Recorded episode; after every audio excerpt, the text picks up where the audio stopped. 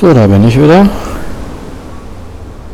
Ja, hier ist noch ein weiterer skeptischer Wissenschafts-, Technik-, Literatur- und Gesellschaftspodcast. Und ein bisschen Reise. Folge Nummer 34. Ja. Und heute soll es um, aber nicht heute, ich werde ja noch in den laufenden Tagen sprechen, aber in Folge 34 soll es um Hedonismus gehen. Und um die moderne Spielart des Hedonismus, den Utilitarismus.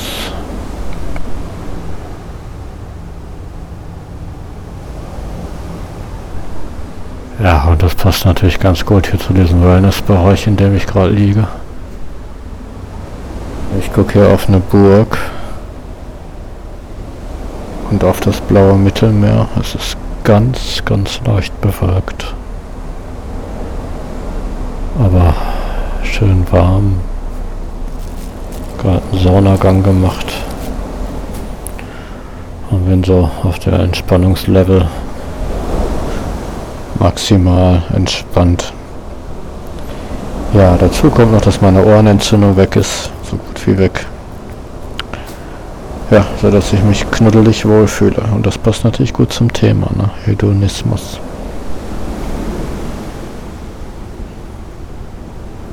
Vor allem interessiert mich, in diesem Podcast soll es auch darum gehen. Hedonismus, Utilitarismus und Christentum. Denn der Utilitarismus ist, glaube ich, also in Europa nicht so weit verbreitet. Also in den USA ist also die gängige philosophische Strömung. Ne? Irgendwann mit dem Pragmatismus sehr weit verbreitet. Und eigentlich der Lieblingsgegner des Christentums. Eigentlich hat sich das Christentum in seiner gesamten Geschichte immer sehr über den Hedonismus aufgeregt und heutzutage ist so der ärgste Hassfeind der Utilitarismus. Ne? Also ja, Utilitarismus wird also vom Christentum sehr stark bekämpft. Und da wollen wir uns noch mal auseinandersetzen, warum. Und äh, der Hedonismus wurde halt auch immer bekämpft. Der, das liebste Hassobjekt aller Christen ist Peter Singer, ne? einer der Hauptprotagonisten des Utilitarismus. Und da wird nicht nur mit harten Bandagen gegen Peter Singer gekämpft, sondern auch mit sehr, sehr unfairen Mitteln bisschen zur Verleugnung. Also da kennen die Christen ihre eigene Ethik nicht mehr. Und Peter Singer hat nicht umsonst haben wir da von der Giordano Bruno Stiftung, also von den Hardcore-Naturalisten, einen Preis gekriegt, weil die Naturalisten natürlich den Utilitarismus über alles schätzen. Warum schätzen sie ihn über alles nun? Der Utilitarismus versucht also eine Ethik ohne Gott ne, zu begründen. Also der Utilitarismus behauptet, er hätte einen Kniff gefunden, eine naturalistische Ethik zu entwickeln, was falsch ist. Das hat er nicht. Aber er propagiert das zumindest. Ja, Definitionen sind ja eigentlich sinnlos, aber wir wollen uns jetzt trotzdem mal eine Definition machen. Hedonismus ist klar, es geht um die Freude. Ne? Hedon heißt, glaube ich, die Freude. Es geht um Lust. Und beim Utilitarismus geht es um Nützlichkeit.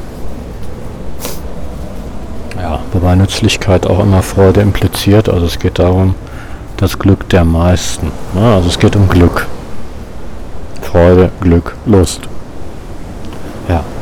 Und ähm, ich glaube, einer der Haupt, man könnte sagen, der Begründer des Hedonismus ist Epikur. Ne? Epikur müsste eigentlich fast jedem bekannt sein, der nicht ganz, der in seinem Leben mehr als ein Buch gelesen hat. Da, man stolpert schon über Epikur. Und äh, im Russischen ist es zum Beispiel so, dass Hedonismus das Wort gar nicht gibt, sondern das sind dann die Epikurener. Ne? Also was in Deutschland der Hedonist ist, ist in Russland der Epikurener. Ne? Also ein Anhänger Epikurs. Ja, und Epikur war gar nicht so erfolglos. Das war ein sehr, sehr, sehr, sehr bekannter Philosoph, der also auch eine philosophische Schule, haben die ja Griechen ja alle gemacht, ne? der hat eine philosophische Schule aufgemacht, die sehr erfolgreich ist und noch lange nach seinem Tod viele, viele Anhänger hatte, auch in Rom. Ja, und der Epikurismus von Epikur, das ist sogar Michael Onfray, einer der modernen hedonistischen Philosophen, aufgefallen war schon so ein bisschen blutleer. Also was Epikur unter Freude und Lust und Glück verstand, das war nicht gerade das, was man als Ekstase, also bei Hedonismus denkt man ja gleich an Ekstase, ne? so an Partys, ne? Orgien, Orgien und so ein Krams, ne? aber Epikur hat eigentlich ja, fast schon so eine buddhistische Version von Glück definiert. Ne? Also was Epikur als Glück bezeichnet, das würde man heute vielleicht mit Zufriedenheit übersetzen. Also ne, Zufriedenheit ist ja auch eine Art von Glück, Glückszustand, so ein milder Glückszustand. Nehmen wir mal Zufriedenheit, so eine milde Form des Glücks. Ne?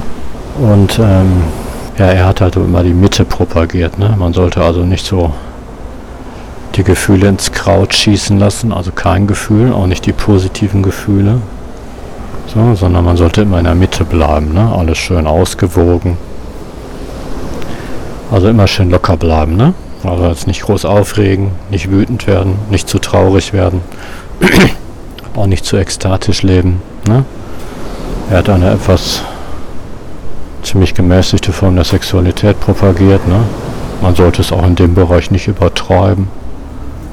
Und äh, er hat halt so einen, so Mittelweg propagiert von, ja, und er hatte auch so einen pragmatischen Ansatz, so man sollte sich aus der Politik möglichst raushalten, das riecht einen nur auf, ne? Reißt dann also aus der Mitte raus. Außerdem ist das gefährlich, ne? Und gefährlich ist nicht gut. Das macht dann Angst, reißt dann auch wieder aus der Mitte raus.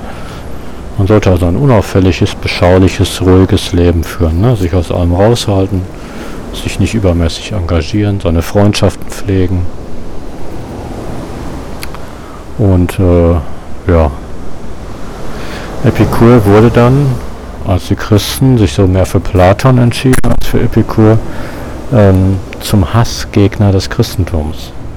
Man fragt sich nach dem, was ich gerade alles erzählt habe, warum wurde er zum Hassgegner des Christentums?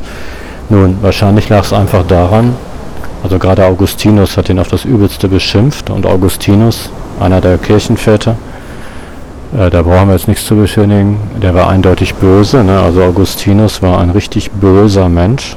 Durch und durch böse und auch korrupt bis in die Knochen. Könnt ihr mal bei Deschner nachlesen. Sogar Hardcore-Katholiken kriegen bei... Also ich habe mal... Es gibt so eine Serie von Harald Lesch im im Fernsehen, im Bayerischen Rundfunk über Philosophen, sogar Harald Lesch war sich klar, dass Augustinus zumindest korrupt war. Aber wenn er bei Deschner nachliest, er war böse, richtig böse, ein richtig böser Mensch. Gut, aber Augustinus hat also Epikur auf das Übelste verleumdet. Da hatten die frühen Kirchenväter ja auch wenig Probleme mit. Ne? Es waren halt Fundamentalisten.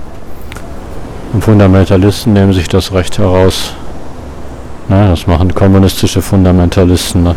also das Recht heraus, ähm, für die gute Sache auch diverse ethische, moralische Kriterien über Bord zu werfen, verleumden, ist ja eigentlich nicht in Ordnung, ne? sollte eigentlich jedem klar sein.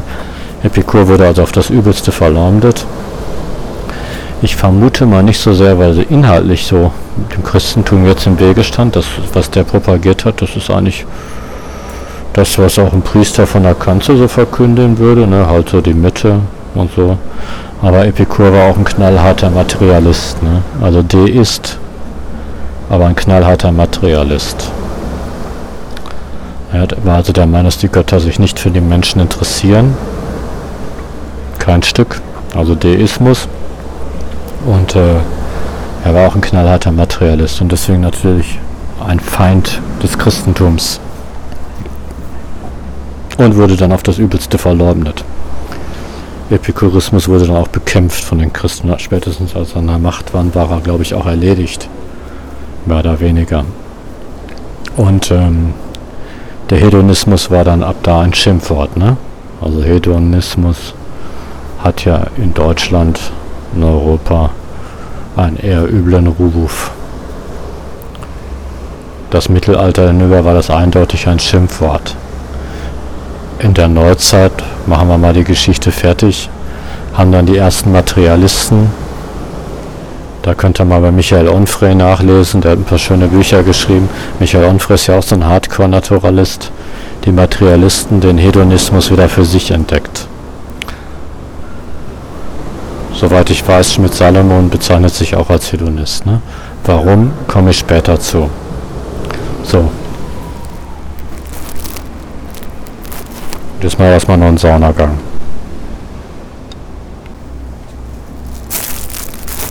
Ja, also heute ist der Utilitarismus, der direkt an den Hedonismus anknüpft, die Philosophie des Naturalismus.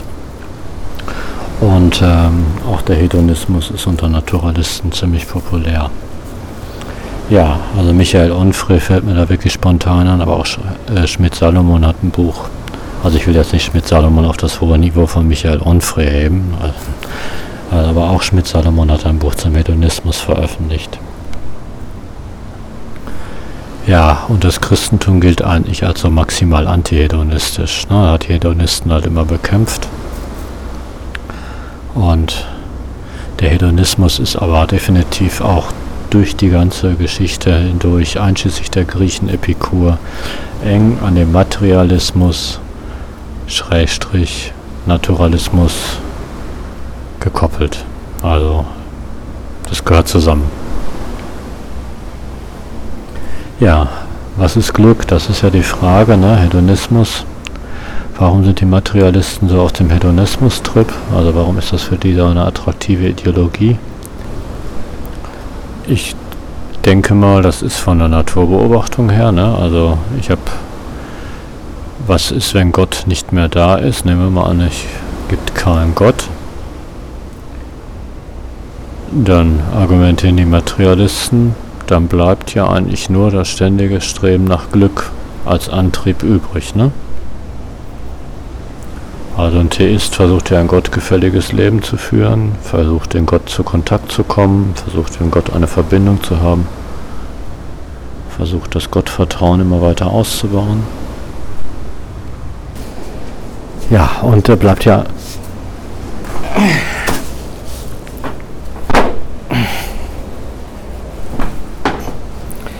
und da bleibt ja letztendlich nur das Glück als Lebensziel. Ne? Und man könnte auch noch das Streben nach Glück eventuell aus der Natur ableiten. Ne? Also wenn man Tiere beobachtet, schon Amöben sind da glaube ich in dem Bereich uns Menschen ähnlich, dann ist das Hauptstreben halt Unlust zu vermeiden und Lust zu finden. Ne? Das ist ein ziemlich starker Antrieb von Tieren.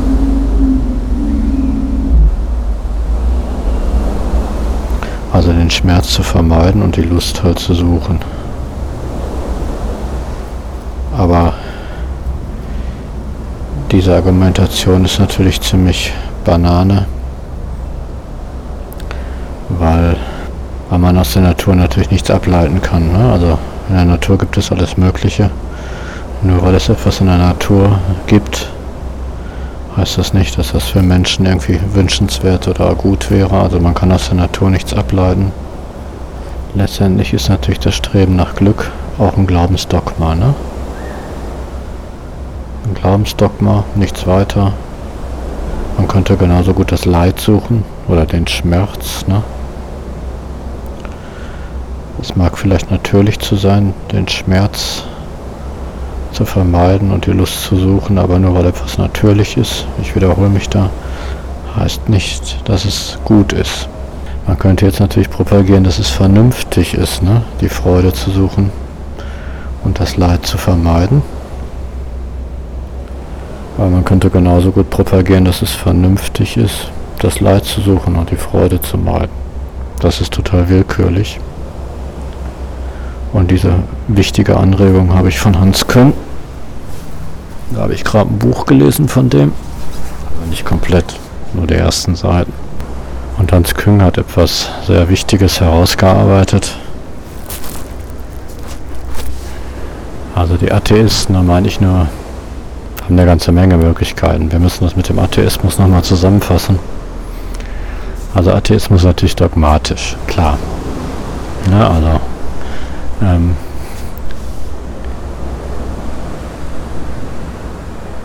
weil ist ja ein Dogma, ne? Gott gibt es nicht so ein Dogma, das wissen wir ja nicht, das wissen auch die Atheisten, dass das ein Dogma ist.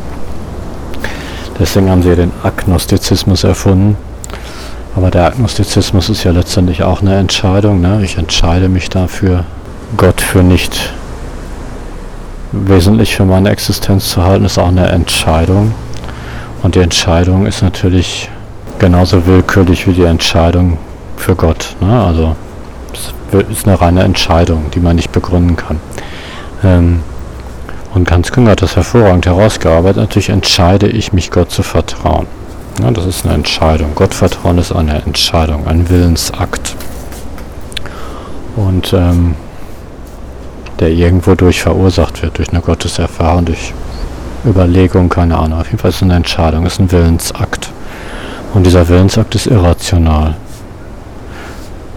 Also er mag vielleicht rationale Motive haben, aber als Akt selber ist er natürlich irrational. Ne? Ich vertraue auf Gott. Gut, der Atheist macht diesen Willensakt nicht, er kann für sich aber auch nicht wirklich Rationalismus in Anspruch nehmen. Der Atheist kann jetzt verschiedene Wege gehen. Er kann den Weg der Nietzscheaner gehen, ne, des totalen Nihilismus, ne? oder sogar ein bisschen absoluten Nihilismus gehen. Ne? Also zum, am Ende steht dann ja sich umbringen, also das Leben wird als sinnlos erachtet, total sinnlos. Den Weg sind ja viele Atheisten gegangen. Sehr viele sogar. Ja, dann, am Ende steht die existenzielle Verzweiflung und der Tod. Oder er begeht einen ähnlich irrationalen Willensakt. Er entscheidet sich nämlich der Vernunft zu vertrauen. Na, also viele Naturalisten vertrauen auf die Vernunft. Und das ist total irrational, der Vernunft zu vertrauen. Das ist völlig irrational. Es ist genauso irrational wie Gott zu vertrauen. Also da kann man keine Rationalität. Ich vertraue auf die Rationalität, also ich vertraue auf die Vernunft, das ist völlig irrational.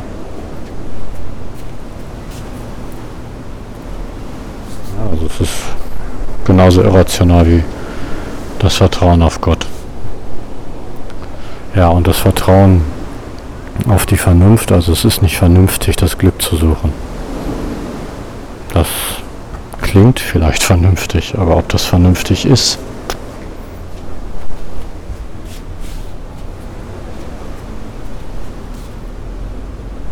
kann ich keine Aussagen zu machen. Ja.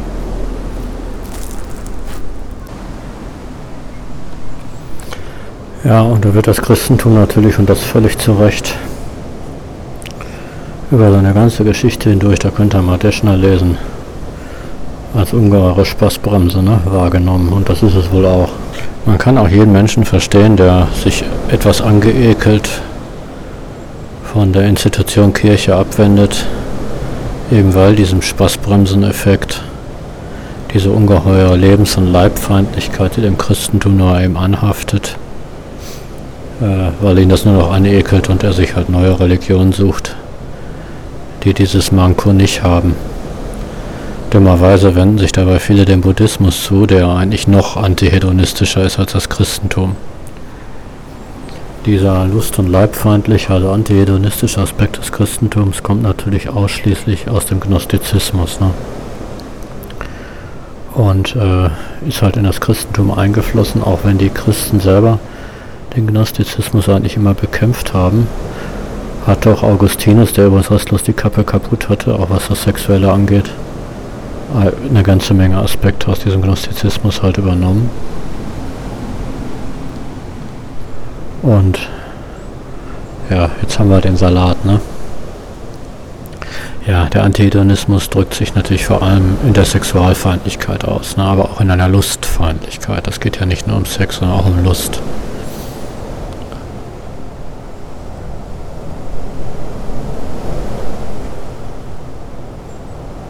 Ja, gut. Und das moderne evangelikale Christentum?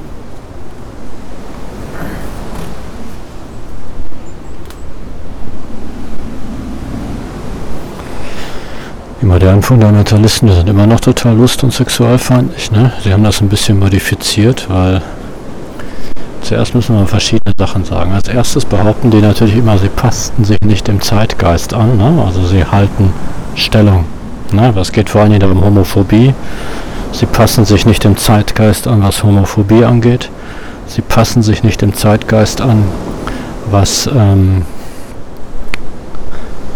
also sie sind homophob, ne? passen sich nicht dem Zeitgeist, was Sex angeht. Ne? Also Sex vor der Ehe ist eBay. Das ist Zeitgeist zu sagen. Das ist, ne? Da passen sich nicht dem Zeitgeist. Abtreibung passen sie sich nicht dem Zeitgeist an. Und äh, ja, äh, die ganze Problematik mit PIT, ne? mit der Prä, fragt mich jetzt nicht, ne? mit der Selektion von Eizellen. Da passen sie auch nicht dem Zeitgeist an. Stammzellen passen sich auch nicht dem Zeitgeist an. Sie passen sich aber voll dem Zeitgeist an, was zum Beispiel Folter angeht. Ne? Ist momentan sehr Zeitgeist zu foltern. Ne? Also man foltert wieder und zwar volle Kanne und zwar sehr blutig und zwar sehr brutal. Da passen sich die Kirchen dem Zeitgeist an. Ne? Also ich habe keine amerikanische Kirche, evangelikale Kirche ähm, dagegen protestieren hören, dass halt seit neuestem wieder gefoltert wird. Das geht klar. Kriege, kein Problem. Ne? Da passen sich auch dem Zeitgeist an. Es ist wieder Zeitgeist, Kriege zu führen, auch Angriffskriege, kein Problem. Da hat die konservative Kirche überhaupt keine Probleme mit. Da passt sie sich dem Zeitgeist durchaus an. Und äh, mal ebenso schwangeren Frauen die Bauche aufschlitzen und die Föten durch die Gegend schmeißen, ne? wie in Mittelamerika unter Ronald Reagan ja mit Billigung und Finanzierung der USA gemacht. Da hatten die evangelikalen Fundamentalisten auch keine Probleme mit. Da haben sie sich sehr wohl dem Zeitgeist angepasst. Ähm, sie ticken aber sehr antihedonistisch. Ne? Da passen sich dem Zeitgeist halt nicht an. Aber das ist sehr selektiv mit dem Zeitgeist nicht anpassen. Es geht halt immer um Antihedonismus. Lustfeindlichkeit. Ja, und da kann ich euch nur empfehlen, Wilhelm Reich wieder mal zu lesen, ne, was für ein Charakter dahinter steht. Ne? Der hat ja den faschistischen Charakter ganz gut analysiert. Ja, der hat das analysiert, woher diese Lust- und Lebensfeindlichkeit kommt. Wir wollen die jetzt nicht psychoanalysieren, aber auf jeden Fall bringen wir es mal auf den Punkt. Diese Menschen sind böse. Ne? Die sind böse. Und sie können anderen Leuten nicht ein bisschen Spaß im Leben zu haben. Das gönnen die denen einfach nicht. Und deswegen versuchen sie ihnen Schuldgefühle zu machen. Und das gelingt ihnen immer weniger. Also in Deutschland ja gar nicht mehr, ne? Da können die ruhig rumkacken mit ihren komischen Aktionen. Das interessiert ja keine Sau mehr. Aber sie schaden natürlich dem Theismus allgemein schon, ne? Weil viele Leute wenden sich dann halt, verwechseln das mit Theismus und wenden sich dem Atheismus zu. Ne? Das ist so. Ja. Also das ist die bittere und zu Recht von Naturalisten wie der Schnarch aufs Schärfste verurteilte, extremst antihedonistische und letztendlich lebens- und leibfeindliche Haltung der christlichen Kirchen. Und es geht ja jetzt um alle Kirchen. Da müssen wir den Protestantismus ausdrücklich nicht ausnehmen. Ne? Es geht um alle Kirchen, Orthodoxe, Katholiken und Protestanten. Alle extrem leib- und lebensfeindlich. Meiner Meinung nach kommt das aus dem Gnostizismus, ne? Und meiner Meinung nach sind sie durchaus auch weniger leib- und lebensfeindlich als zum Beispiel der Buddhismus. Aber überlegen würde ich mal sagen, ist äh, da den Christen ganz klar der muslimische Glaube, der, der frauenfeindlich geworden ist, aber ursprünglich gar nicht war. Und der ist weniger leib- und sexualfeindlich. Ne? Also die sind zwar der darauf fixiert, dass Sex nur in der Ehe stattfindet. Na, da sind die Moslems ja genauso fixiert drauf wie die Christen und die Juden. Aber in der Ehe darf er jede Menge Spaß machen. Also das ist bei Moslems ausdrücklich erlaubt, während das den Christen über den größten Zeit ihrer Geschichte ausdrücklich verboten war. Ne? Also Sex sollte möglichst keinen Spaß machen, sondern nur die Erzeugung von Kindern dienen. Ja. Und da kann man schon verstehen, dass einige sagen, das Christentum ist gar nicht reformierbar. Das sollte besser den Bach untergehen, aber wir fangen mal vielleicht ganz von vorne an. Ich gehöre nicht zu diesen Leuten, weil ich, wie gesagt, vom Christentum fasziniert mich nur ein einziger Aspekt, nämlich, dass Gott ganz Mensch geworden ist aus Liebe zu den Menschen. Und das ist ja eigentlich eine extrem un unleib- und lebensfeindliche Idee, ne? Also Mensch ist ganz körperlich geworden, Fleisch geworden, Mensch geworden, ne? Mit allem, was das Menschsein ausmacht. Das ist eine totale Bejahung des Menschseins, ne? Und auch allem, was mit dem Menschsein zu tun hat. Das haben die nur durch diese scheiß Sünde-Theologie wieder versucht niederzumetzeln, diesen an sich total coolen Gedanken, Gott ist ganz Mensch geworden aus Liebe zu den Menschen. Ne? Ich habe ja zur Sünde-Theologie schon einen ganzen Podcast gemacht, hört euch den mal an. Ich glaube da ja nicht dran, ne? Aber dieses Gott ist ganz Mensch geworden, ist eine coole Aussage. Und äh, dass man Jesus dann später noch sexualfrei gemacht hat, das ist natürlich klar, ne? Es gehört wieder zu diesem Gnostizismus dazu. Äh, das glaube ich natürlich eher nicht. Jo. Ich gucke übrigens gerade aus dem Strand und da läuft ein Mensch mit Anzug über das Strand und lässt sich fotografieren. Wie abgefahren ist das denn? Also Ehepaare lassen sich hier gerne im Stein fotografieren. Das ist natürlich ein total coole. Ne? Man kann ja auf so einem Felsen im Meer sitzen. Und da lassen sich natürlich die ganzen Ehepaare fotografieren, weil das einfach eine extrem coole Aufnahme ist mit dem Meer im Hintergrund. Man kann auch ein paar Fotos mit der Burg im Hintergrund machen. Aber jetzt lässt sich da einfach nur ein Typ im Anzug fotografieren. Ja, der Strand ist nicht so voll, ist noch nie warm. Es ist schon warm, aber Lorette ist insgesamt ziemlich leer. Die Saison ist halt zu Ende. Und die Leute, die jetzt hier sind und wenig Geld bezahlt haben, ist nämlich ziemlich billig jetzt in der Sachsaison. Die sind ganz glücklich, ich übrigens auch, dass sie richtig Sommertage haben. Es ist richtig schön warm. Ja, also diese Lust und Leibfeindlichkeit des Christentums, wir sollten da immer drüber, also wir, was heißt das Christen, wir, also ich persönlich finde, die Kirche sollte sich dringend damit auseinandersetzen und das in vielen Punkten revidieren. Wir müssen allerdings zur Ehrenrettung der protestantischen Kirchen sagen, also Lutheraner rede ich jetzt mal von, haben die auch gemacht, ne? also die sind nicht mehr sexualfeindlich. Sex vor der Ehe ist für die also wirklich ein untergeordnetes Problem. Abtreibung, naja, da müssten wir mal einen eigenen Podcast machen. Das ist auch nicht ganz unproblematisch. Aber ja, wie gesagt, es sind die Evangelikalen auf evangelischer Seite, ne, die Fundamentalisten halt. Und die Katholiken. Die Orthodoxen natürlich auch. Die sind auch schon extrem homophob, ne? Ja, gut. Jetzt kommen wir mal weg von dem, was Christentum war, ne? Und was Christentum heute als Kirche noch ist. Jetzt kommen wir mal zu einem etwas neutraleren Theismus. Ne? Also ich habe ja auch mein eigenes Gottesbild. Ich bezeichne mich als Christ. Ne? Also wenn ich das Glaubensbekenntnis der Christen lese, dann kann ich das komplett unterschreiben. Ne? Bis auf vielleicht Jungfrau Maria, da könnten wir auch nochmal drüber reden. Aber sonst kann ich das komplett unterschreiben. Und ähm, kann mich deswegen als Christ bezeichnen. Da kann jetzt also keiner was gegen machen. Außerdem bin ich getauft, evangelisch. Allerdings bin ich aus der Kirche ausgetreten. Ja.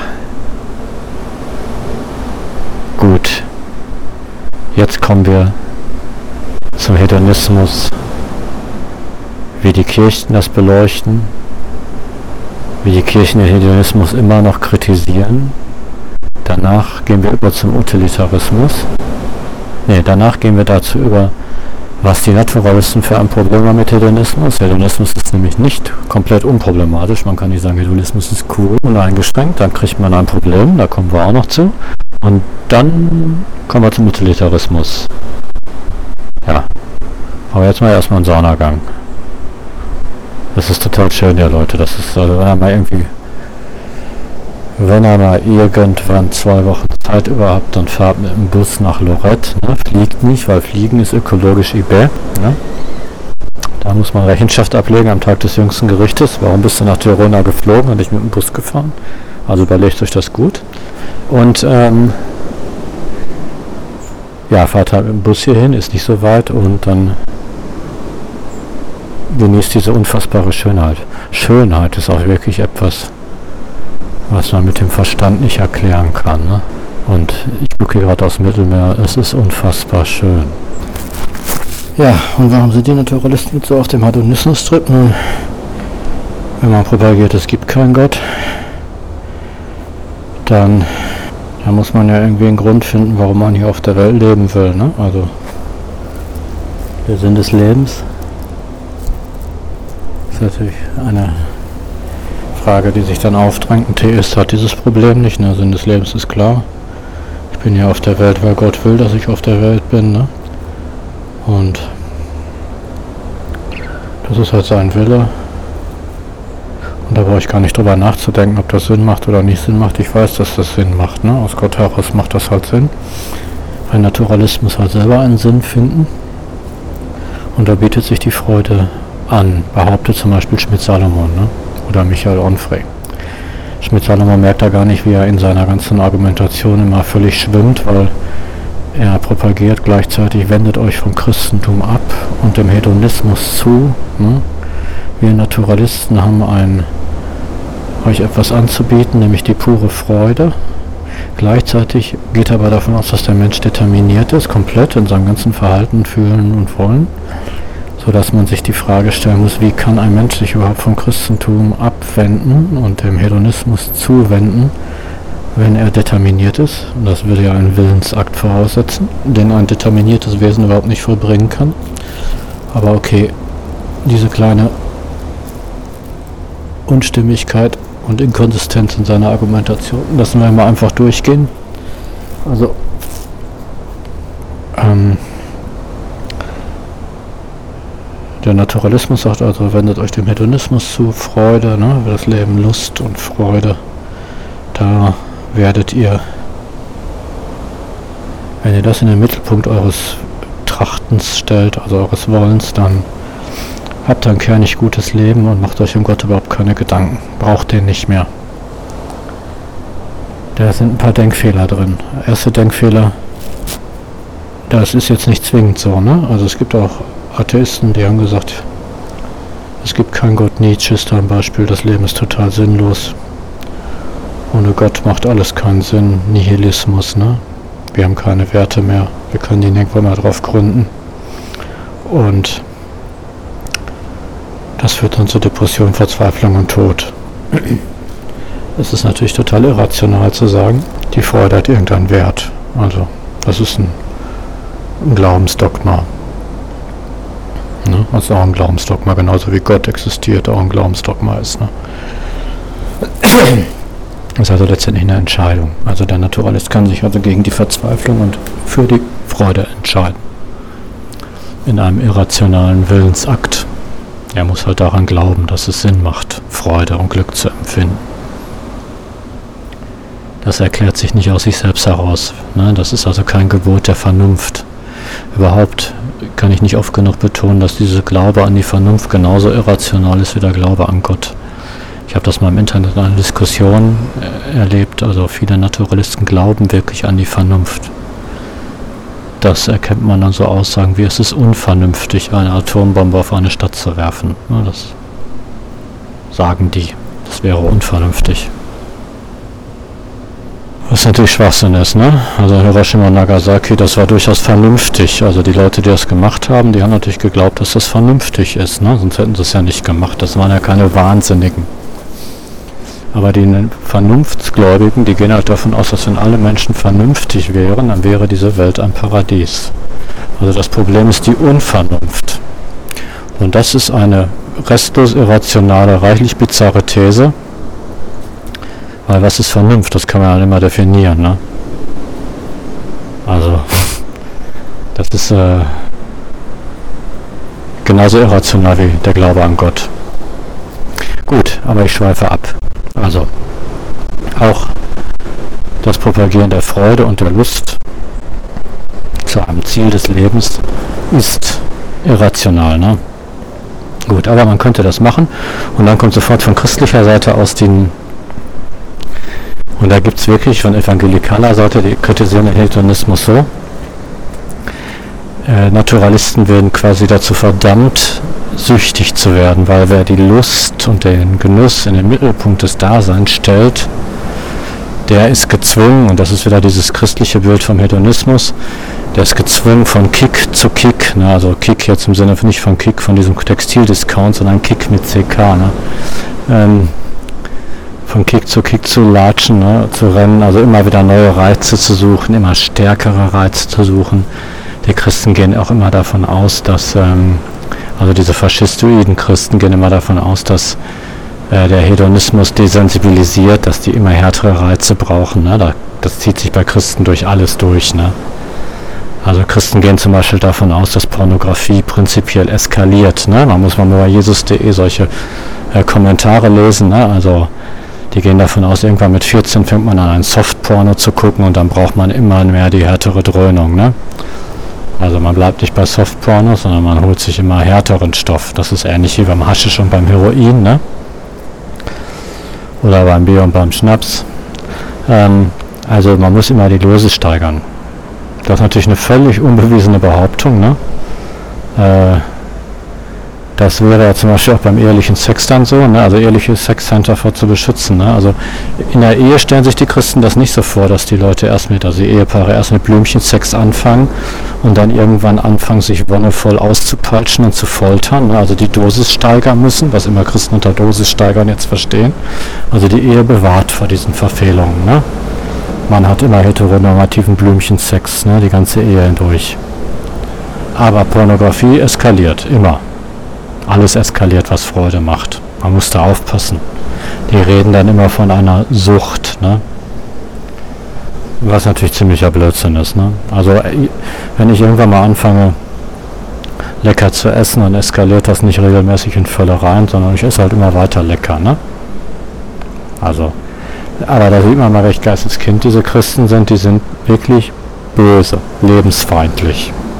Ja? Durch und durch böse.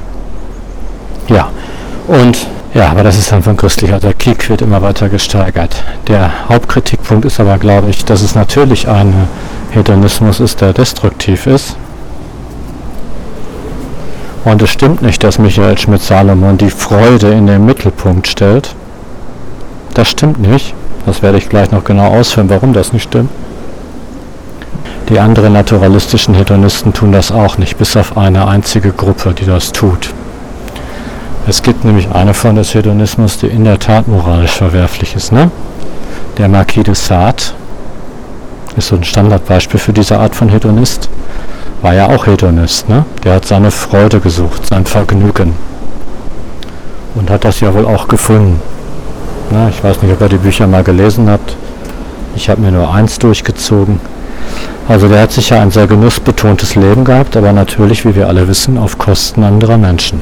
Er hat also die Freude, also wenn man so will, ist der Marquis de Sade ein radikaler Hedonist. Ne? Er hat die Freude auf den erst seine persönliche Freude auf den ersten Platz gestellt. Das ist radikaler Hedonismus und der ist natürlich moralisch zutiefst verwerflich. Ne? Da brauchen wir jetzt gar nicht drüber nachzudenken. Das ist halt so. Ne? Auf Kosten anderer Menschen Freude zu empfinden, ist natürlich moralisch verwerflich. Ähm, und das propagieren die Naturalisten ja auch nicht. Ne? Und da sieht man, dass Michael Schmidt-Salomon und die anderen naturalistischen Hedonisten, auch Epikur übrigens, die Freude eben nicht an die erste Stelle gestellt haben, sondern an die erste Stelle gehört immer irgendeine Form der goldenen Regel. Ne? Also was du nicht willst, was man dir tut, das fügt auch keinem anderen zu. Das kommt auf jeden Fall immer noch vor die persönliche Freude. Also bevor ich ein Vergnügen suche, muss ich mir mit der goldenen Regel überlegen, ob das Vergnügen jetzt auf Kosten anderer ist. Ne? Wenn ja, muss ich das halt darauf verzichten. Und ähm, das propagieren die Naturalisten auch. Damit setzen sie aber nicht das Vergnügen an die erste Stelle, sondern die goldene Regel oder von mir aus auch die Menschenrechte.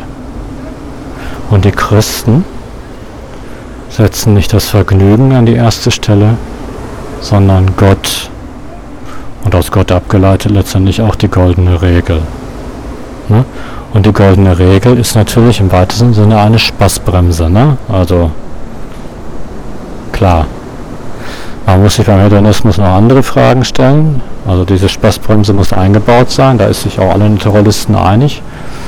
Ähm, und die goldene Regel ist ja auch ein ganz gutes Beispiel dafür, wie man eine Moral machen kann, die, die, nicht, die nicht im Spaß einschränkt, der halt im Rahmen dieser goldenen Regel erlaubt ist. Ne?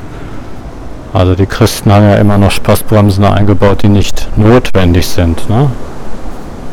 Klar, habe ich ja schon mehr als genug betont, diese Leib- und Sexualfeindlichkeit des Christentums. Ne? Das ist ja die Spaßbremse par excellence.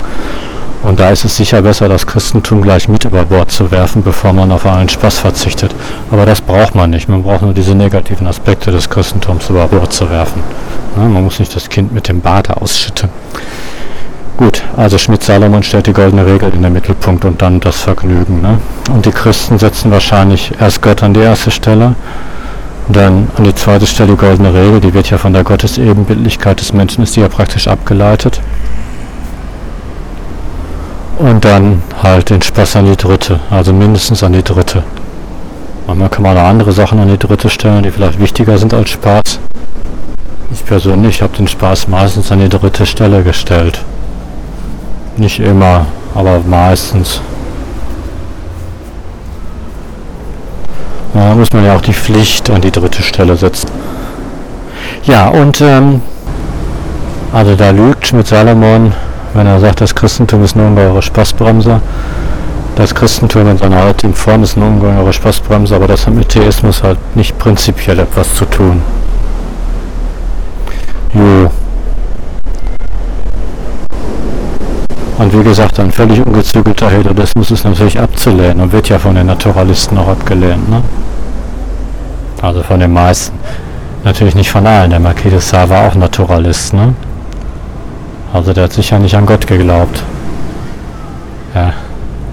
Und er war Hedonist. Das ist überhaupt keine Frage. Er hat die Freude und die Lust an die erste Stelle gestellt. Ne? Aber halt vor allem anderen. Ja. Und deswegen sind Christen keine Hedonisten.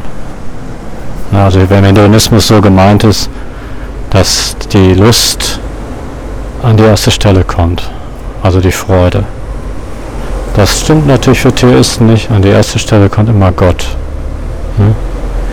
Und das stimmt aber auch für Naturalisten nicht. An die erste Stelle kommt nämlich immer die goldene Regel oder die Menschenrechte. Ne? Und auch die Vernunft. Na, also gerade die Naturalisten stellen die Vernunft ja immer noch vor die Freude. Denn bevor man sich irgendetwas Hedonistisches antut, ne, muss schon die Vernunft da kurz vorschalten, ob das auch wirklich zu einem Mehr an Genuss führt. Oder halt bei Völlerei zum Beispiel zu ungeheuren Verdauungsbeschwerden. Ne? Das muss man sich halt vorher überlegen. Und dann die Entscheidung fällen, es zu tun oder besser zu lassen. Ja, gut. Bevor ich zum Utilitarismus komme, muss ich noch kurz die ganzen anderen negativen Aspekte der, des Hedonismus, den die Christen immer so gern betonen, auseinanderdröseln. Das werde ich machen, aber jetzt mal erstmal noch einen Saunagang. ja, und hier unterscheiden sich natürlich Christen und Naturalisten, Atheisten, Agnostiker, Buddhisten etc. pp. nicht groß. Sie alle oder die meisten von ihnen treffen halt die völlig irrationale Entscheidung, sich an diese goldene Regel zu halten und das eigene Glück eben nicht an die erste Stelle zu stellen. Andererseits ist natürlich dann, was mit Salomon da predigt, ähm, dass nur der Naturalismus dieses hedonistische Prinzip, also äh, Schmidt-Salomon argumentiert ungefähr so, klar, eine Welt ohne Gott ist, ähm, ist natürlich irgendwie sinnlos und leer und äh, nicht so. Also das Universum, das auf meinen Schmerz, auf meine Freude etc. nicht antwortet, ist natürlich eine sehr trostlose Vorstellung. Also eine Welt ohne Gott ist trostlos. Ne? Aber wir haben euch Freude anzubieten.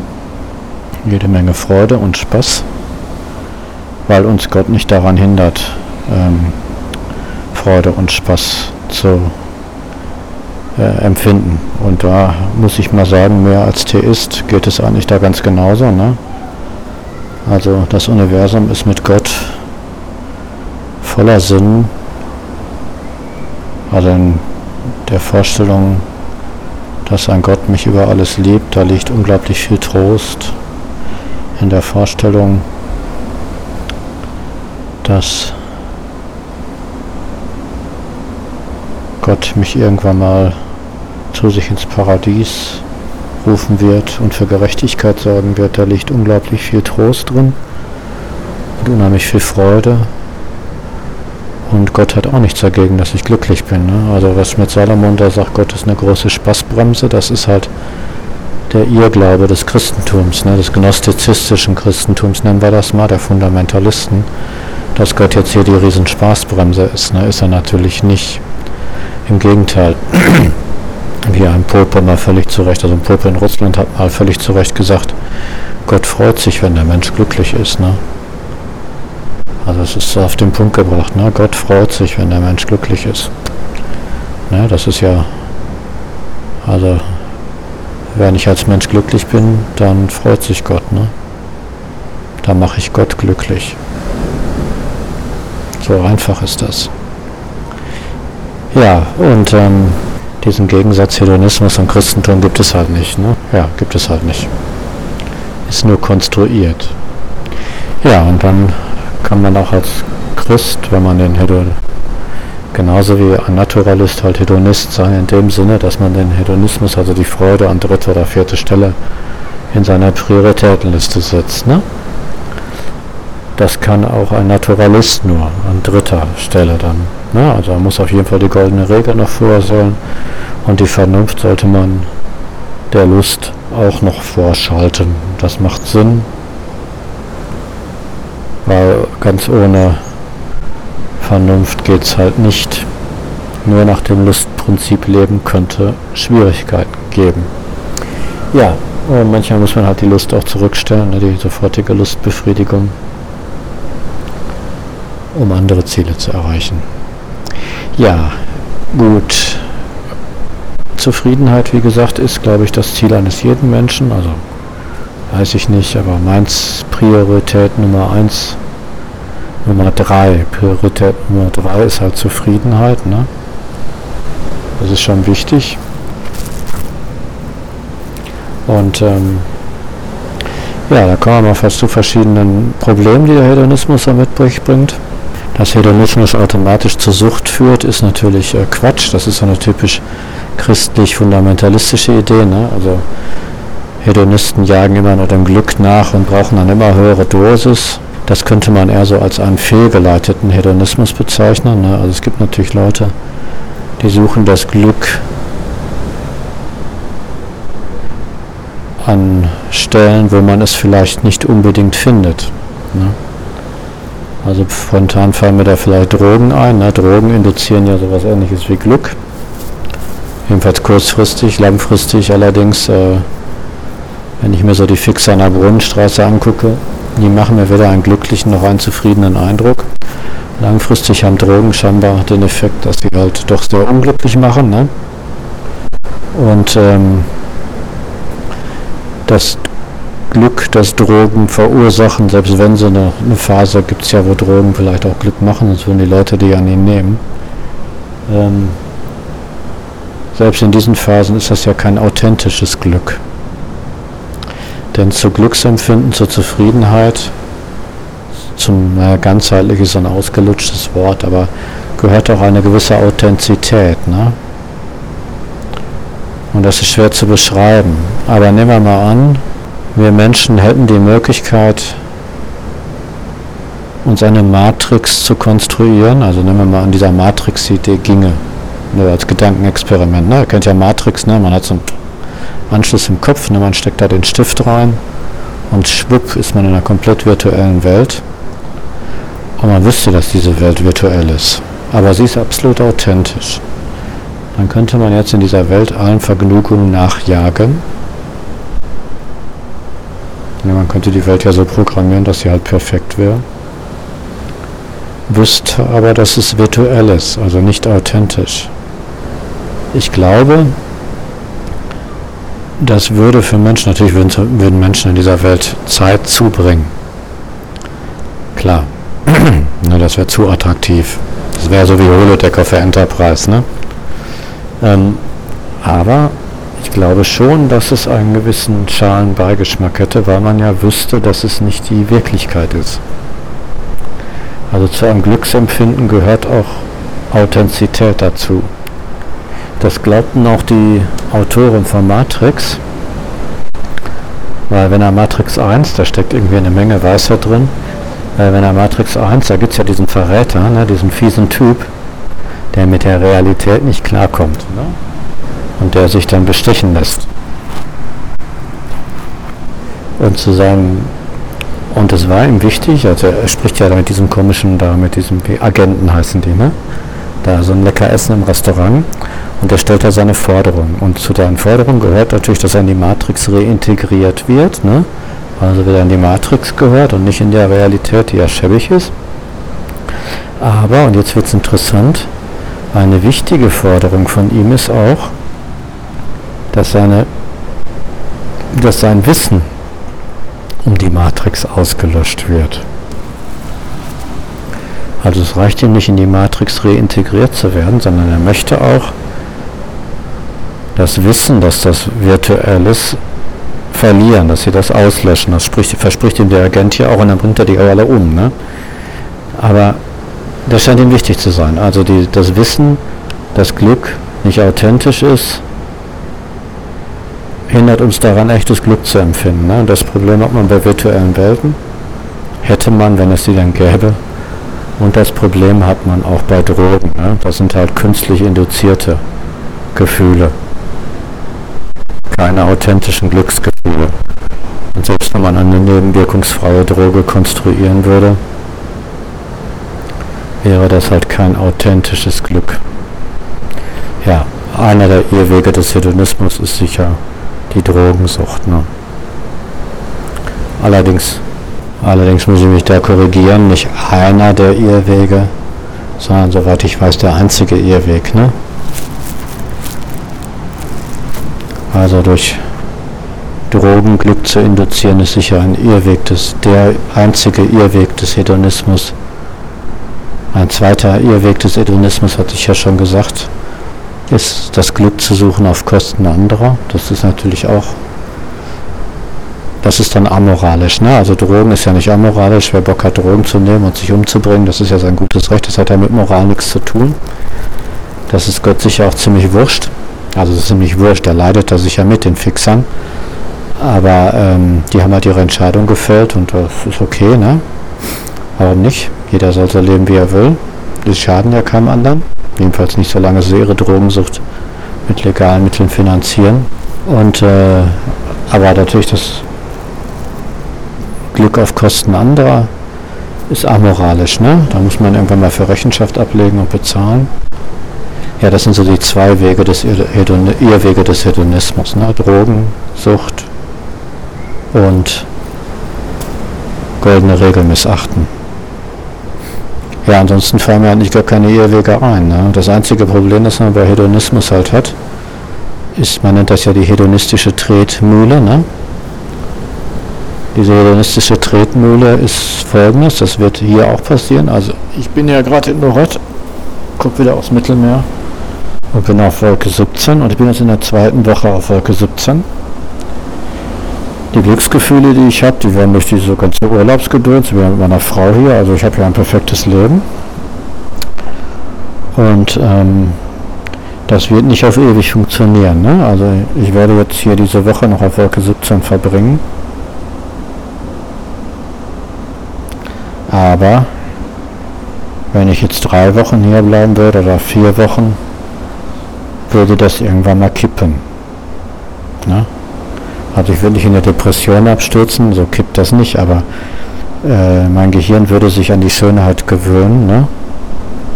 Und ich würde eben nicht, ich könnte diesen Zustand nicht über einen längeren Zeitraum aufrechterhalten. Das nennt man halt die hedonistische Tretmühle.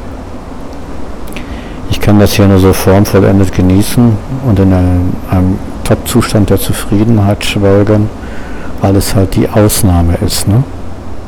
Könnte mir schon vorstellen, hier mein ganzes Jahr in Lorette zu verbringen, weil das so unfassbar schön hier ist. Aber ich bin mir sicher, dass ich ein Jahr nicht auf diesem Glückslevel bleiben könnte, in dem ich mich gerade jetzt befinde. Deswegen ist die hedonistische Tretmühle ein echtes Problem. Ne? Das andere Problem ist, dass ich natürlich, weil ich hier zum Beispiel sehr viel und sehr lecker und sehr gut esse, das könnte ich auf Dauer auch nicht durchziehen, weil ich dann fett würde wie eine Tonne. Ne? Ja, da muss der Verstand irgendwann mal intervenieren und es würde mir auf Dauer auch nicht so viel Spaß machen, wie es halt als Ausnahme Spaß macht. Ne? Ja, und deswegen erfordert die hedonistische Tretmühle ein bisschen Vernunft. Ne?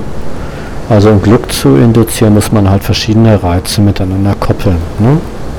Und Schnitte setzen. Das ist wichtig, das kann man lernen, da muss man ein bisschen ausfallen, was für einen selber gut ist. Man muss halt die Mischung setzen zwischen Sport, schöner Umgebung, Urlaub, Alltag, Kurzurlaub. Ne? Man muss immer neue Schnitte setzen. Man muss in seinen Alltag auch mal Wischlingen reinknallen. Ne? Schöne Umgebung gibt es ja auch in Dortmund. Also man muss, die hedonistische Tretmühle kann man halt austricksen, indem man immer wieder neue Reize einführt. Nicht stärkere Reize, wie die Christen behaupten, das ist nämlich Quatsch, sondern neue Reize. Ja, das ist also ein echtes Problem, aber das hat jetzt mit Theismus und Naturalismus nichts zu tun. Das ist ja ein Problem, das alle Menschen haben, die Glück anstreben. Ne? Der Gewöhnungseffekt. Ne? Also man hat ein neues Niveau erreicht und das Glückslevel sinkt wieder runter und man braucht wieder was Neues. Ja, um das Glückslevel immer auf einem relativ hohen Niveau zu halten, ist es halt erforderlich, ständig neue Reize an den Start zu bringen, verschiedene Sinne auch anzusprechen, ne? Massage, Aromaöle in der Sauna, Musik, ne? man muss also verschiedene Sinne auch ansprechen, um halt das Glückslevel immer auf einem relativ hohen Niveau zu halten. Ja, das ist schon wichtig im Leben. Gut, das ist also Hedonismus. Wie gesagt, Gott hindert mich nicht daran, glücklich zu sein. Im Gegenteil, er will, dass ich glücklich bin. Das ist sein ausdrücklicher Wunsch. Er hat mich erschaffen, damit ich glücklich bin. Und ähm, damit ich dem Glück zustrebe. Damit ich nach Glück strebe. Und wenn ich glücklich bin, ist auch Gott glücklich. Ne? Oder er freut sich zumindest darüber. Also, wenn du Gott zu einem glücklicheren Gott machen willst, führe ein gutes Leben, in dem du zufrieden und glücklich bist. Ne? Ja, und wenn du Gott zur Verzweiflung bringen willst, dann führe halt ein nicht schönes Leben. Ne? Kann man sich ja aussuchen. Glück ist ja auch eine Entscheidung. Ne? Das kommt immer auch noch dazu.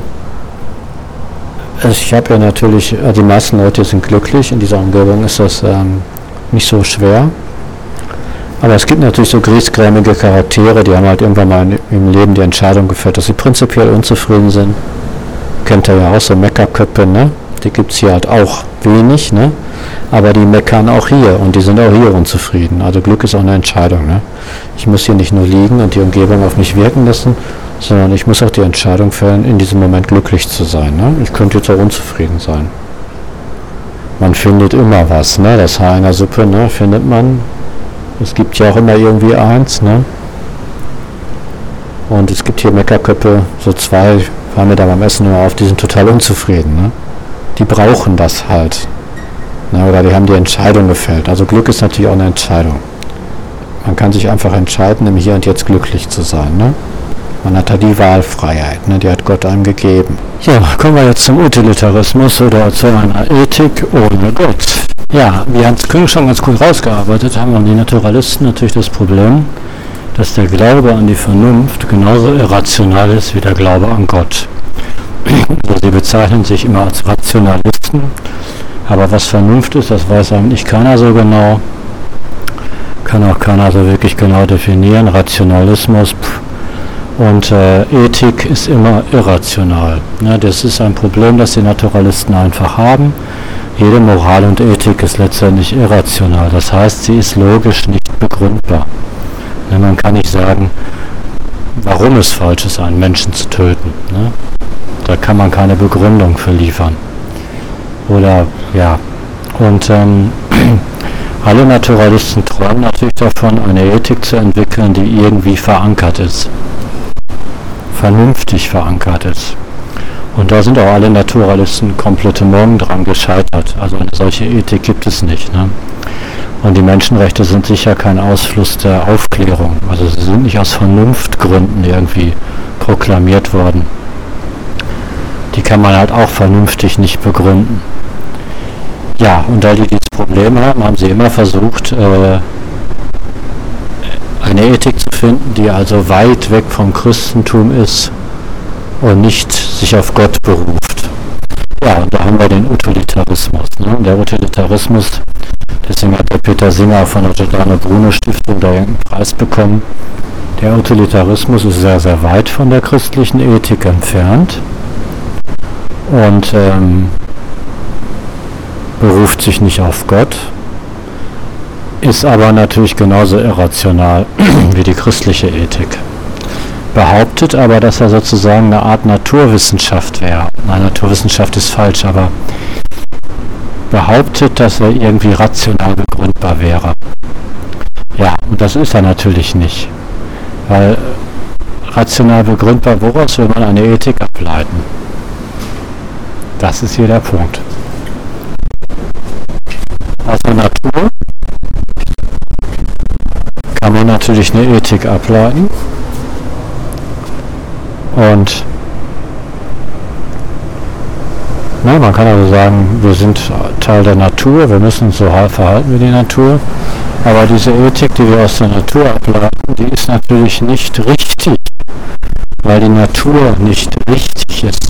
Also, ne, sie ist auch nicht falsch, sie ist nichts. Ne? Also wir können aus der Natur keine Ethik ableiten. Natürlich gab es diesen Versuch, wir nennen das Sozialdarwinismus, ne? das hat im Faschismus seinen Höhepunkt gefunden. Ähm, aber nur weil etwas in der Natur so ist, wie es ist, heißt nicht, dass es richtig ist oder gut ist. Oder dass der Mensch das auch so machen müsste. Ne? Also das ist eine fatale Fehlgriff. Ne? Hume heißt er, glaube ich, der das mal so ein bisschen auseinandergedröselt hat. Also wir können aus der Natur keine Ethik ableiten. Wir können aus der Religion eine Ethik ableiten.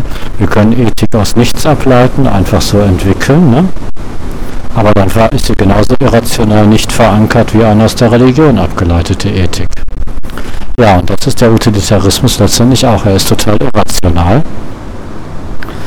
Der Utilitarismus beruft sich auf dem Nützlichkeitsprinzip. Er hat damit so eine kleine Ähnlichkeit mit dem Pragmatismus. Der Pragmatismus fragt ja, ist eine Handlung langfristig gesehen sinnvoll?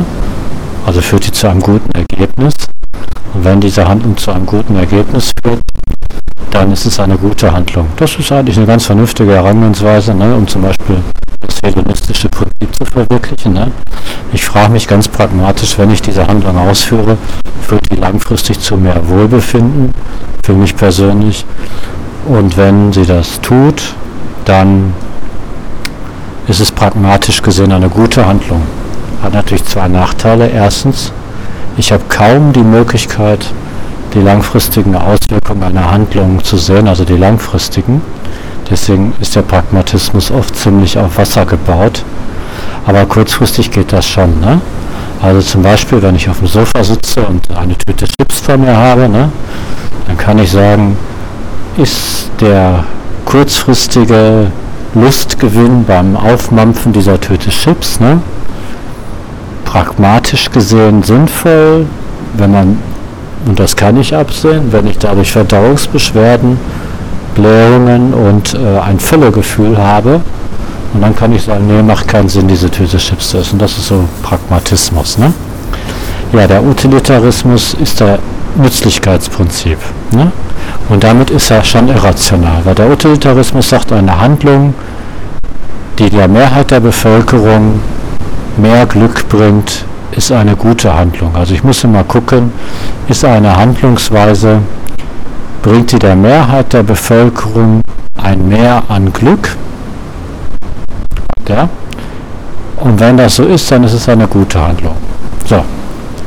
Die irrationale Grundhaltung ist natürlich, dass der Utilitarist davon ausgeht, dass ein Mehr ein Glück für die Mehrheit der Bevölkerung etwas Wünschenswertes ist. Ne? Das ist natürlich irrational. Das ist ein Glaubensdogma. Ne? Also das ist ähnlich ein Glaubensdogma wie die christliche Ethik natürlich ein Glaubensdogma ist, aber es ist genauso ein Glaubensdogma. Es ist natürlich ein anderes Glaubensdogma und was die Naturalisten wahrscheinlich ganz amüsant finden, ein vom Christentum recht weit entferntes Glaubensdogma, aber das heißt ja nicht, weil es vom Christentum maximal entfernt ist, dass es deswegen ein gutes Glaubensdogma ist. Ne? Ja, also äh, am Anfang des Utilitarismus steht halt genauso wie beim Christentum auch ein Glaubensakt, ne? ein Willensakt, eine Entscheidung, nämlich die Entscheidung, ein Glaubensdogma für wahr zu halten und dann von diesem Glaubensdogma aus Ableitungen zu treffen. Ne? Der Utilitarismus hat halt das Glaubensdogma, dass das Glück der Mehrheit Grundlage für Handeln sein sollte. Ne? Also eine Handlung, die zu einem mehrheitlichen Glück führt, das ist schlecht formuliert, eine Handlung, die dazu führt, dass die Mehrheit der Bevölkerung glücklich ist oder glücklicher ist, ist eine wünschenswerte, gute Handlung. Das ist natürlich ein reines Glaubensdogma. Ne? Also ähm, man könnte genauso gut sagen, das Glück einer Elite ist wichtiger als alles andere. Ne? Oder das Glück des Stärkeren ist wichtiger als alles andere. Oder man könnte das Glaubensdogma nehmen, das Glück ist völlig irrelevant. Ne? Das interessiert überhaupt gar nicht. Die Macht ist wichtig. Ne? Also da kann man beliebige Glaubensdogmen an den Anfang stellen. Ne? Und das Glaubensdogma des Utilitarismus ist auch jetzt nicht irgendwie begründet. Ne? Also es ist jetzt nicht rationaler als zum Beispiel die Idee, dass Gott Moses zehn Gebote diktiert hat die er auf eine Tontafel geschrieben hat. Und äh, dass diese zehn Gebote Grundlage des Handelns sein sollen, das ist genauso rational wie der Utilitarismus. Das ist also jetzt nicht irrational leer. Das macht da gar keinen Sinn. Irrational ist irrational, da gibt es keine Abstufung. Und ähm, mit Vernunft hat das sowieso nichts zu tun. Ne? Man kann sowieso als Vernunft als Grundlage für Handeln sowieso nicht nehmen. Man kann nur mit Vernunft von einer Grundlage aus Ableitungen treffen. Ne? Aber Vernunft kann nicht die Grundlage des Handelns sein. Die Grundlage des Handelns sind immer Glaubensdogmen, ne? Entscheidungen, Überzeugungen, die man sich gesucht hat. Das ist immer die Grundlage. Und diese Überzeugungen sind immer irrational.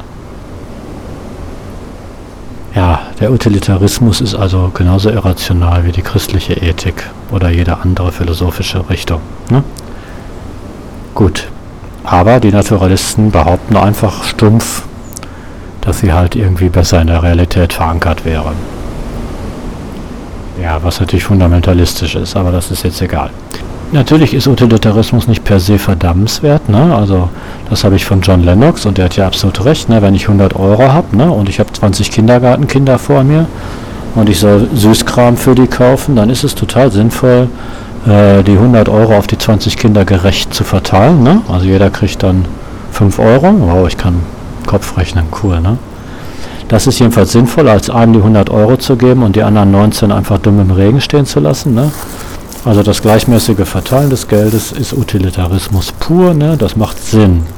Das macht in sehr, sehr vielen Punkten Sinn, das Glück der Mehrheit im Auge zu behalten. Aber als Grundlage der Ethik kann es die fatalsten Konsequenzen haben, hat es auch. Und ähm, deswegen wird es, glaube ich, auch von vielen Menschen vehement abgelehnt. Die erste fatale Konsequenz ist natürlich, dass man mit Utilitarismus jeden Scheiß rechtfertigen kann. Ne? Also der Bruch, der, die Menschenrechte sind nicht mehr absolut. Ne, also etwas, was für mich total sakral ist, nämlich die Menschenrechte, wird vom Utilitarismus heftigst attackiert. Deswegen ist der Utilitarismus auch in Amerika so populär, weil er halt das als Rechtfertigung für Verbrechen dienen kann. Und zwar ganz einfach. Ne? Man kann mit Utilitarismus zum Beispiel Folter rechtfertigen. Ne? Das Folterverbot ist vom utilitaristischen Standpunkt aus nicht mehr absolut. Ne? Es kann Sinn machen, nach utilitaristischer Sichtweise einen Einzelnen zu foltern, um Tausende zu retten. Ne? Das kann ja Sinn machen. Man versucht den Utilitaristen dann immer mit Sachargumenten zu begegnen. Unter der Folter lügen die Leute erst recht. Mit Folter kriegt man gar nicht die Wahrheit raus. Aber das Einzige, was man den Utilitaristen in dem Punkt entgegnen sollte, ist, das Folterverbot ist absolut. Das darf nicht angetastet werden. Niemals. Auch nicht um Millionen zu retten. Und wenn die Utilitaristen dann sagen, ja, aber das ist doch total doof, ne? wir könnten doch, wenn wir einen foltern, Tausende retten. Äh, wenn wir den nicht foltern, dann sterben halt Tausende, mal abgesehen davon, dass das so eine typische Zivildienstfrage ist. Ne? Kennt ihr vielleicht noch früher diese Zivi-Prüfung, ne? würden sie ein Flugzeug abschießen, das eine Atombombe auf eine Stadt wirft? Ne? Das ist so eine typisch ethisch grenzwertige Frage. Ne? Da muss ich sagen, da müssen die Tausende leider sterben. Weil das Folterverbot ist absolut. Und manchmal kostet moralisches Handeln, hat seinen Preis. Und wenn die Terroristen dadurch einen Vorteil erringen, indem sie halt nicht gefoltert werden dürfen und sich darauf verlassen können, haben sie ja einen Vorteil, das gebe ich zu, dann ist das ja leider so. Sie haben dadurch einen Vorteil. Ne? Das ist so eine typisch wirklich eklige Herangehensweise zu glauben, dass moralisches Handeln immer für umsonst zu haben ist. Ne? Manchmal fordert moralisches Handeln auch einen gewissen Preis. Das ist so. Und das kann man durchspielen. Da gibt es eine Folge von Raumschiff Enterprise, da wird das auch durchgespielt. Ne? Da gibt es so einen Vermittler. Und dieser Vermittler ist ein total guter Vermittler, weil er keine negativen Emotionen hat.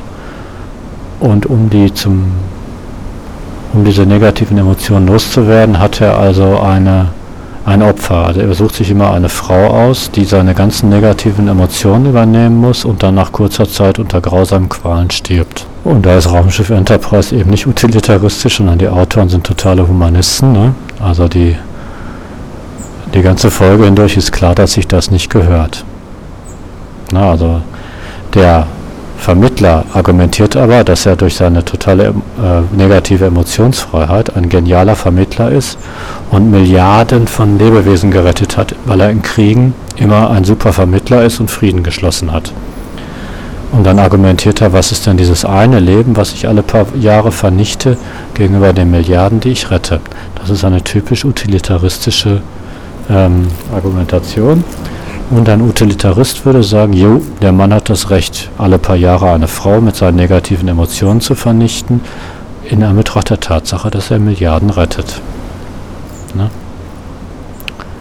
Die Macher von Raumschiff Enterprise waren nicht dieser Meinung und haben den Typen dann am Ende sterben lassen. Und haben auch nicht eine Sekunde diskutiert, ob das in Ordnung ist, sondern es war von Anfang an klar, dass das halt nicht in Ordnung ist. Und das sollte auch jedem moralisch denkenden Menschen klar sein. Und deswegen muss ich sagen, sind Utilitaristen leider keine moralisch denkenden Menschen. Das ist wirklich schrecklich. Und es führt noch zu anderen grauenhaften Ergebnissen. Ne? Also Utilitaristen sind nicht nur Folterbefürworter, was ja schon schlimm genug ist, sondern sind natürlich auch Befürworter von Kriegen. Ja? Also Kriege können ja auch von diesem Standpunkt aus Sinn machen, auch Angriffskriege, wenn sie einer Mehrheit Glück verschaffen. Es wäre vom utilitaristischen Standpunkt auch völlig in Ordnung, eine Minderheit zu unterdrücken, also 10% der Bevölkerung sind totunglücklich, werden brutalst unterdrückt und 90% sind glücklich. Das geht ja vom utilitaristischen Standpunkt aus klar, ne? Das passt ja, Mehrheit ist ja glücklich. Es gibt noch eine Konstruktion, die auch vom utilitaristischen Standpunkt aus in Ordnung wäre. Ein schwer depressiver Mensch, der nur leidet, könnte mit seinen Organen fünf glückliche Menschen retten. Ja, also Leber, alle Herz, alles von dem dann wäre es natürlich okay, diesen depressiven Menschen vom utilitaristischen Standpunkt aus zu töten, um die fünf glücklich zu machen. Ne? Also weiterleben zu lassen. Peter Singer, der glaube ich der Hauptvertreter des Utilitarismus ist und von Behindertenverbänden gehasst wird, ob zu Recht oder Unrecht wage ich nicht zu beurteilen. Er wird, und da muss ich ein Stück weit auch verteidigen, mit sehr unfairen Mitteln angegriffen. Zitate werden aus dem Zusammenhang gerissen und so. Ist schon grenzwertig, wie der Mann angegriffen wird. Also in Westeuropa interessanterweise. Im angelsächsischen Raum, Australien, Amerika, England ist er ganz normaler Anführungsstrichen Philosoph, also der Utilitarismus ist da einfach etabliert. Deutschland, und da muss man ja eigentlich Deutschland auch loben, ne, aufgrund des Dritten Reiches, ähm, haben die so ihre Probleme mit Singer und das vielleicht auch völlig zu Recht, denn Singer hat an einem Tabu gerüttelt, an dem man besser nicht rütteln sollte, eigentlich an zwei Tabus. Erstens hat er an dem Tabu gerüttelt, dass das Menschsein quasi qua Geburt ist. Also er verwischt den Unterschied zwischen Tier und Mensch. Er möchte also Menschenaffen Menschenrechte anerkennen und vielleicht sehr, sehr schwer geistig behinderten Menschenrechte aberkennen.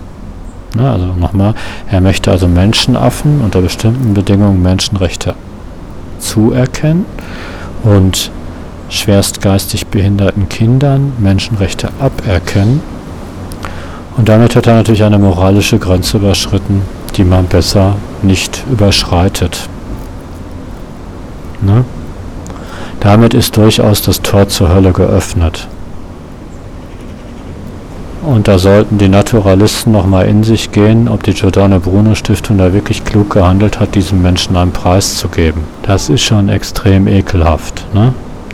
Also momentan ist es ja, dass der Mensch ist ein Mensch, nachdem er geboren wurde.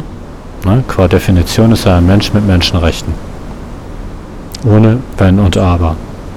Natürlich ist der Geburtszeitpunkt ein sehr künstlicher, na, aber jede Grenze ist ja irgendwie künstlich. Ne? Da können wir also, das führt teilweise zu grotesken Ergebnissen, dass die Geburt, also die Grenze zwischen Leben, zwischen Nichtleben und Leben ist, also menschlichem Leben jetzt. Aber mit so künstlichen Grenzen müssen wir halt klarkommen, weil wir ziehen halt Grenzen, um die Welt zu strukturieren und die sind nun mal eben künstlich. Ne? Aber an dieser Grenze sollte nicht gerüttelt werden. Die Nazis haben ja dran gerüttelt, ne? menschenunwürdiges Leben und so. Das sind schon Grenzen, uiuiui. Ne? Und wer da sagt, Peter Singer ist ganz anders, der sollte das bitte auch mal belegen. Ne? Also er ist nämlich nicht ganz anders. Er rüttelt an diesen Grenzen. Ja, und das ist gefährlich, definitiv. Die christliche Haltung zu Sterbe ist natürlich auch nicht ganz unproblematisch. Aber da komme ich später zu, dann mache ich nochmal einen eigenen Podcast zu. Gut. Also da ist der Utilitarismus leitet von einem Glaubensdogma ab, Dinge ab, die moralisch zumindest mehr als fragwürdig sind. Ne? Und versucht sie als rational zu rechtfertigen. Ne? Die sind genauso irrational wie der andere ethische Konstruktion auf diesem Planeten. Die sind nicht rationaler. Und ähm, rechtfertigen das eine oder andere Verbrechen und weichen den Unterschied zwischen Tier und Mensch auf. Das ist sowieso schon mein Lieblingsthema der Naturalisten. Ne? Also, dass sich Menschen und Tiere nicht unterscheiden, dass man Tiere unbedingt auch Menschenrechte zuräumen müsste, was total grotesk ist übrigens. Also so grotesk ist Singer nicht. Er möchte nämlich nur den höheren Menschenaffen Menschenrechte zubilligen und nicht alle anderen Tieren. Ähm, er wird deswegen übrigens auch von Veganern und Vegetariern gehasst wie die Pest. Also der Mann stellt sich zwischen alle Fronten. Und wie gesagt, er rüttelt an Grenzen, an denen er besser nicht rütteln sollte, scheint mir aber als Mensch durchaus integer zu sein. Also er ist nicht böse, er, durchaus, er ist integer. Ne? Argumentiert aber ein bisschen komisch teilweise, aber er ist integer. Ähm, er ist aber nicht so stumpf, wie es allen Tieren Menschenrechte zubilligen zu wollen. Also deswegen wird er von Vegetariern und Veganern halt auch sehr gehasst. Aber das ist witzigerweise ein eine Methode, glaube ich, mit der sich Naturalisten den Christen auch ethisch überlegen fühlen wollen und können. Ne? Wir achten die Tiere doch viel doller. Ne? Ähm, wir sind ja an der ganzen Schöpfung interessiert. Ja, also wie gesagt, viele Naturalisten verehren geradezu hymnisch die Tiere. Was völlig grotesk ist. Also auf die Art, wie die das machen, da denkt man immer, hä, ja, und wie gesagt, Menschenrechte auch für Menschenaffen ist eigentlich auch eine völlig irre Idee. Völlig wahnsinnig. Völlig bekloppt. Ja, was bei Naturalisten halt weit verbreitet, also dieser Colin Goldner, der ja auch so ein Hardcore-Naturalist ist und, wie ich finde, sich sehr verdient gemacht hat in der Kritik des Buddhismus, der ist auch so ein Tierfreak, ne? Also er möchte auch die Zoos abschaffen und ist voll auf dem Tierrechte-Trip. Also das kommt beim Utilitarismus auch noch dazu. Also bei Singer jetzt. Ob das jetzt dem Utilitarismus zu eigen ist, weiß ich nicht. Ja, nochmal ganz kurz, Tierrechte kann man einfach kritisieren. Natürlich können Tierrechte, Tiere keine Menschenrechte zugewiesen kriegen. Denn wenn wir zum Beispiel den Menschenaffen jetzt Menschenrechte zuweisen, dann müssten wir alle Rechte, die Menschen haben, auch bei diesen Affen durchsetzen. zum Beispiel das Recht auf sexuelle Selbstbestimmung. Wir müssten also einen Affen, der vergewaltigt, dann auch ins Gefängnis packen, ne? Weil, ne, Menschenrechte. Wir müssten Affen, die töten, wegen Mordes in Gefängnis packen, ne? also mit Affen töten. Wir müssten Löwen etc. pp. daran hindern, diese Affen zu töten, weil wir ja das Recht auf die Selbstbestimmung des Affen, also auf die körperliche Unversehrtheit, das ist ja auch ein Menschenrecht, müssten wir ja dann auch bei Affen durchsetzen. Ne? Also wir müssten andere Tiere daran hindern, Affen zu töten. Und wenn Affen Affen töten, was Menschen mit Affen, glaube ich, ab und zu mal machen, müssten wir natürlich den Mörder, das wäre dann Mörder, ne, ins Gefängnis stecken. Ne? Wird etwas schwierig bei der Gerichtsverhandlung, aber okay, müssten wir dann konsequent auch so durchziehen. Da seht ihr schon, wie grotesk das ist, ne? Wie abgefahren, wie völlig irre.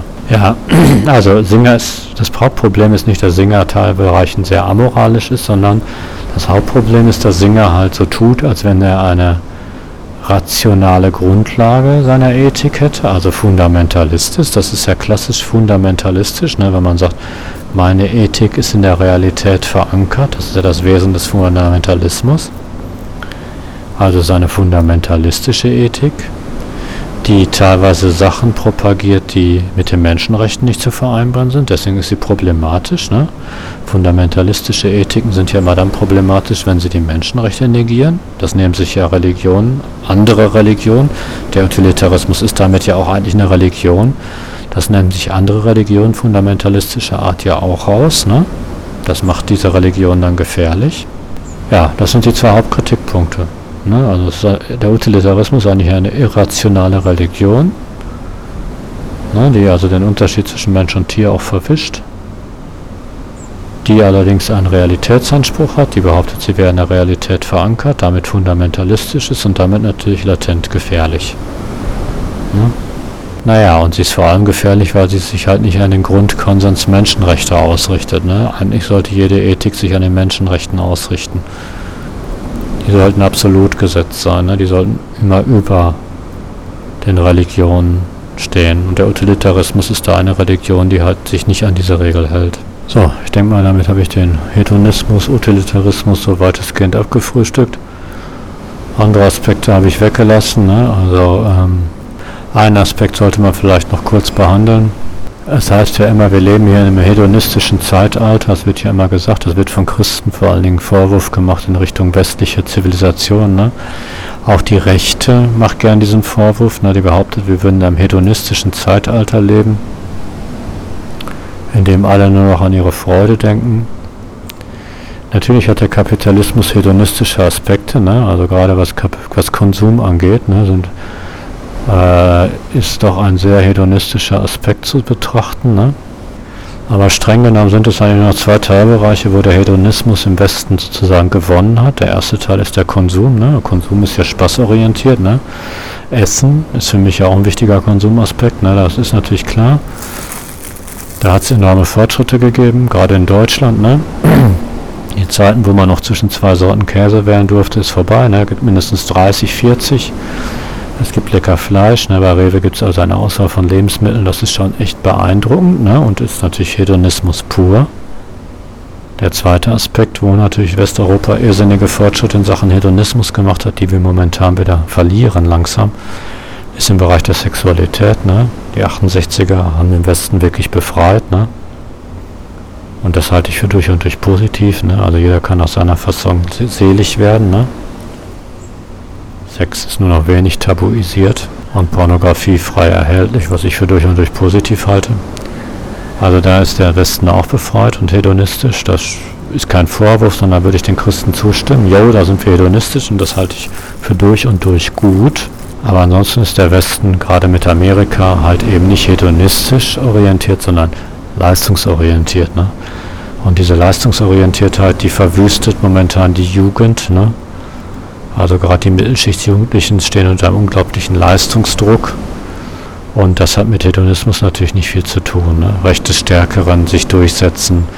Es wird unglaublich viel Energie in Deutschland darauf vergeudet, sich eine Stelle zu suchen. Ne? Das müsste ja alles nicht sein. Ne? Diese Wahnsinnskonkurrenz um Stellen, diese unglaubliche Angst vor dem sozialen Abstieg. Da hat man oft schon 20, 30 Jahre seines Lebens wirklich sinnlos vergeudet, bis man es endlich geschafft hat, einigermaßen, wenn man es denn schafft, einigermaßen fest im Sattel zu sitzen. Ne? Und dabei geht eine ganze, ganze Menge Lebensfreude verloren. Ne? Also das ist ein Meer an Tränen, wo unglaublich viel Lebensfreude natürlich echt verloren geht. Also von einem hedonistischen Zeitalter zu sprechen, ist leider wir haben es noch nicht. Es ist ein Ideal, das man verwirklichen sollte, was hier in Lorette Mar ja auch verwirklicht ist. Ne? Aber es ist wirklich, wir sind weit davon entfernt, von einem hedonistisch, wir sind halt ein leistungsorientiertes Zeitalter. Ne? Ein sadistisches Zeitalter auch leider. Mit viel Gewalt, vielen Kriegen. Also mit Hedonismus hat das nichts zu tun. Die Rechten hassen natürlich den Hedonismus.